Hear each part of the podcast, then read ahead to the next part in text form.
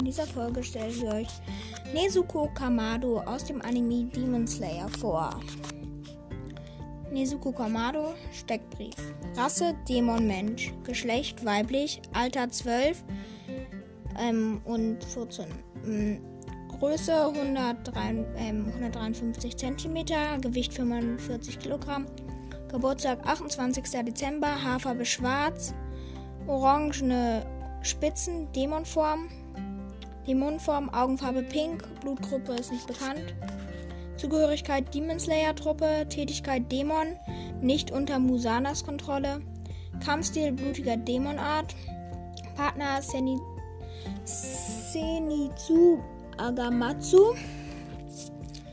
Ähm, ja. Persönlichkeit. Nezuko, ursprüngliche Persönlichkeit als Mensch, war die eines freundlichen und fürsorglichen Mädchens, das ähnlich wie ihr älter Bruder Tanjiro an andere vor sich dachte und eine verantwortungsbewusste ältere Schwester für ihre jüngere Geschwister war. Nezuko hat jedoch keine Angst davor, sich in Gefahr zu bringen ihre Freunde vor Teufel zu schützen, selbst nachdem sie in einem menschlichen Zustand zurückgekehrt ist. Als Teufel scheint Nezuko jedoch einen größeren Teil ihrer Erinnerung als Mensch vergessen zu haben abgesehen von denen, die mit ihrer Familie zu tun haben und behält daher nicht die gleiche Persönlichkeit, die sie vor der Transformation hatte. Sie ist immer noch sehr fürsorglich und beschützerisch gegenüber Menschen, die sie als Mitglieder ihrer Familie ansieht, obwohl dies hauptsächlich auf den Einfluss zurückzuführen ist, dass der Konji Uro Urokodaki auf sie hatte, während sie zwei Jahre lang schlief. Nezuko behält auch einige ihrer menschlichen Gefühle bei, da sie weint, wenn sie traurig ist und lächelt, wenn sie glücklich ist. Im Allgemeinen wirkt sie distanzierter als menschlichere Version, obwohl sie immer noch viel ruhiger, weniger bösartig ist als die meisten Teufel.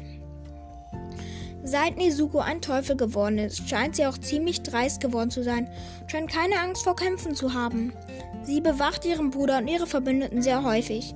Sie hat auch eine starke Willenskraft entwickelt, die sich daran zeigt, dass sie sich weigert, menschliches Fleisch oder Blut zu konsumieren, selbst bei extremen Verletzungen oder bei Kontakt mit menschlichem Blut.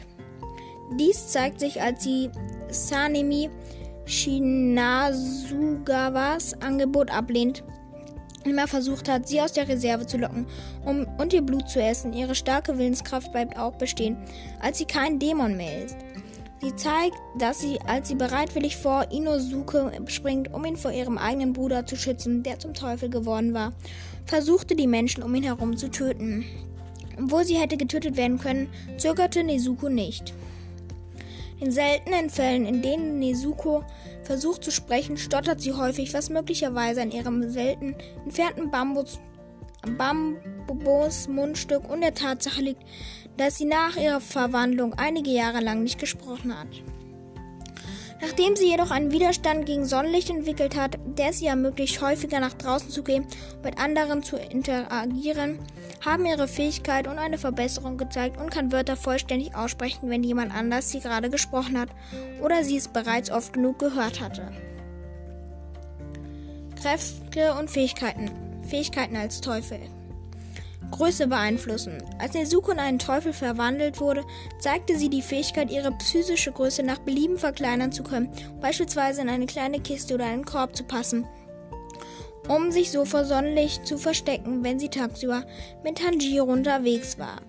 Sie konnte sich ebenfalls in eine größere Form vergrößern, wenn sie gegen andere Teufel kämpfte. Blutige Teufelskunst. Blutige Teufelskunst. Kekijutsu. Blutsalve. Baketsu. Nezuko kann ihr Blut entzünden und es in Flammen verwandeln. Sie ist in der Lage zu entscheiden, wie tödlich ihr Blut ist und kann die dadurch entstandenen Wunden bei anderen bei Bedarf auch heilen. Diese Flammen wirken jedoch nur gegen andere Teufelskunst wie Ruis Fäden. Nezukos Flammen können auch Tanjiros Nishirin-Klinge vom Schwarz zu Rot verwandeln. Ähnlich wie Yorishi Wirksamkeit seiner Klinge gegen den Teufel noch weiter gestärkt wurde. Außerdem erlaubt es Tanjiro, den Tanz des Feuergottes effektiver durchzuführen. Ja, das war's auch mit dieser Podcast-Folge. Ich hoffe, sie hat euch gefallen. Haut rein und ciao!